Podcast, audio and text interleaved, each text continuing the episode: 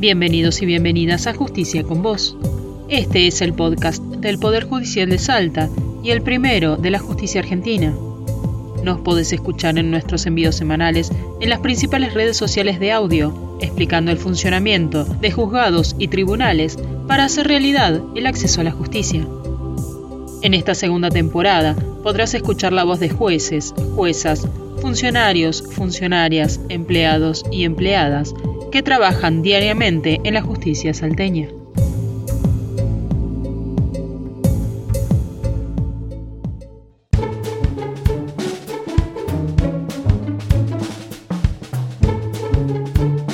¿Qué es la reincidencia? Lo explica en este podcast el juez de ejecución y detenidos Martín Martínez. La tecnología se ha convertido en una aliada importante en el control de la reincidencia, es decir, de aquellas personas que cumplieron sus condenas y volvieron a delinquir.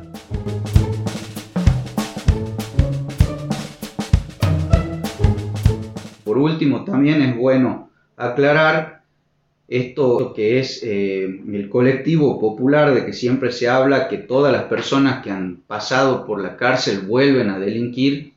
Eso es bueno, bueno en estadística también eh, analizarlo. Nosotros lo analizamos mucho desde desde, desde este juzgado se hacen estadísticas viendo cuáles son los regímenes de, reincidencia eh, en el sentido carcelario. Sí es bueno darse cuenta que no es lo mismo una persona que ha cometido un delito menor y no ha cumplido una condena en la cárcel con una persona que ha cumplido esta condena. Esto nosotros estamos hablando de lo que es reincidencia y lo que es un reingreso, ¿sí? Eh, en lo que es reinserción, el porcentaje de reincidencia, o sea, de una persona que ha cumplido una pena privativa de la libertad, cuando se le otorga un beneficio controlado, que el juzgado lo ha tramitado en expediente, lo ha ido dando de a poco, es muy bajo. Eso nos, nos lleva a decir que el sistema está bastante bien estudiado, está bastante bien implementado, por supuesto que necesita sus, correcciones constantes, eh, sus vistas constantes y por supuesto necesita, como les explicaba en el principio, eh, esta eh, cuestión interdisciplinaria que es lo que controla. ¿sí? muchas veces también lo que hay que diferenciar es cada delito qué asistencia necesita. Nosotros siempre hablamos que cuando hablamos de una persona privada de la libertad, siempre hablamos de trabajo, que trabaje, que trabaje, que trabaje. No es esta la situación, hay que diferenciar. En Salta nosotros tenemos tres delitos importantes. Unos son los delitos sexuales, otros son los delitos contra la propiedad, vale decir robo, vale decir hurtos, estas cuestiones. Y por el otro lado, por la zona de frontera, lo que es microtráfico. Cada delito en particular necesita su tratamiento particular. Entonces eso es en lo que nosotros tenemos que trabajar y pelear para que la reinserción de estas personas se logre de acuerdo a eh, estándares que nos permitan un trabajo adecuado para que estas personas no vuelvan a salir a un mismo ambiente, a una falta de trabajo cuando hablamos de otro delito o a una situación de vulnerabilidad que los lleve a caer de nuevo en el circuito de la droga o en el circuito del robo.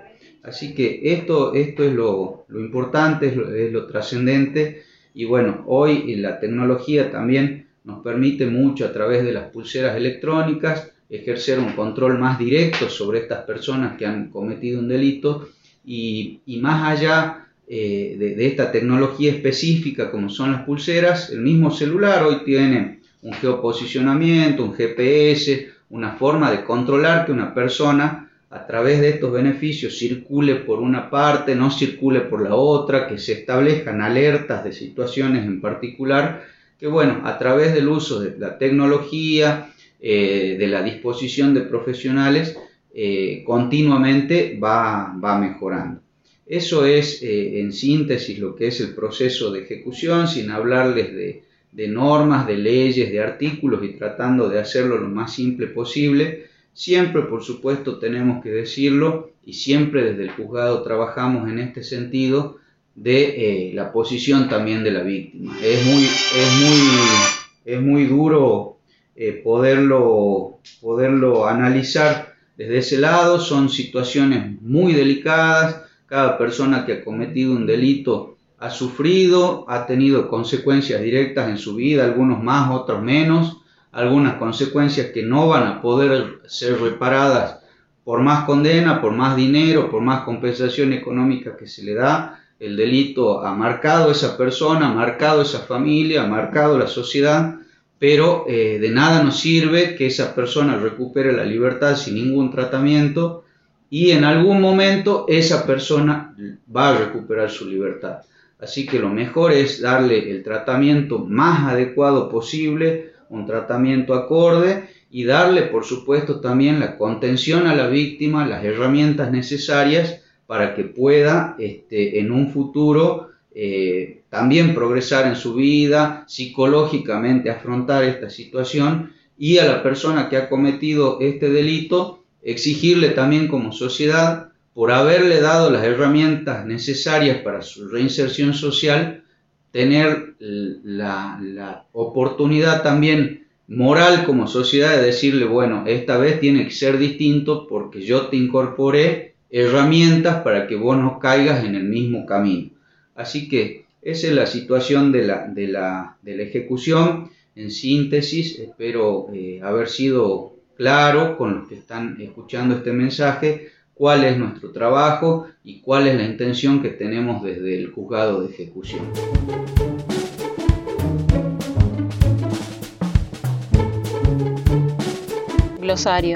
Se entiende por reincidencia cuando una persona cumplió pena de prisión y comete otro delito penado, también con prisión, dentro de un plazo de 10 años. El Registro Nacional de Reincidencia es el organismo encargado de centralizar la información de los procesos penales que se tramitan en cualquier jurisdicción del país y certifica los antecedentes penales.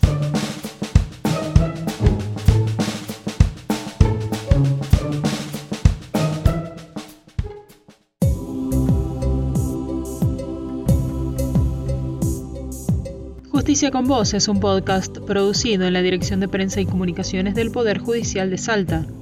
Podés escucharnos en YouTube, Instagram y en Facebook y en las principales redes sociales de audio. También podés seguir nuestra cuenta en Twitter, donde semanalmente compartimos los enlaces de nuestras publicaciones.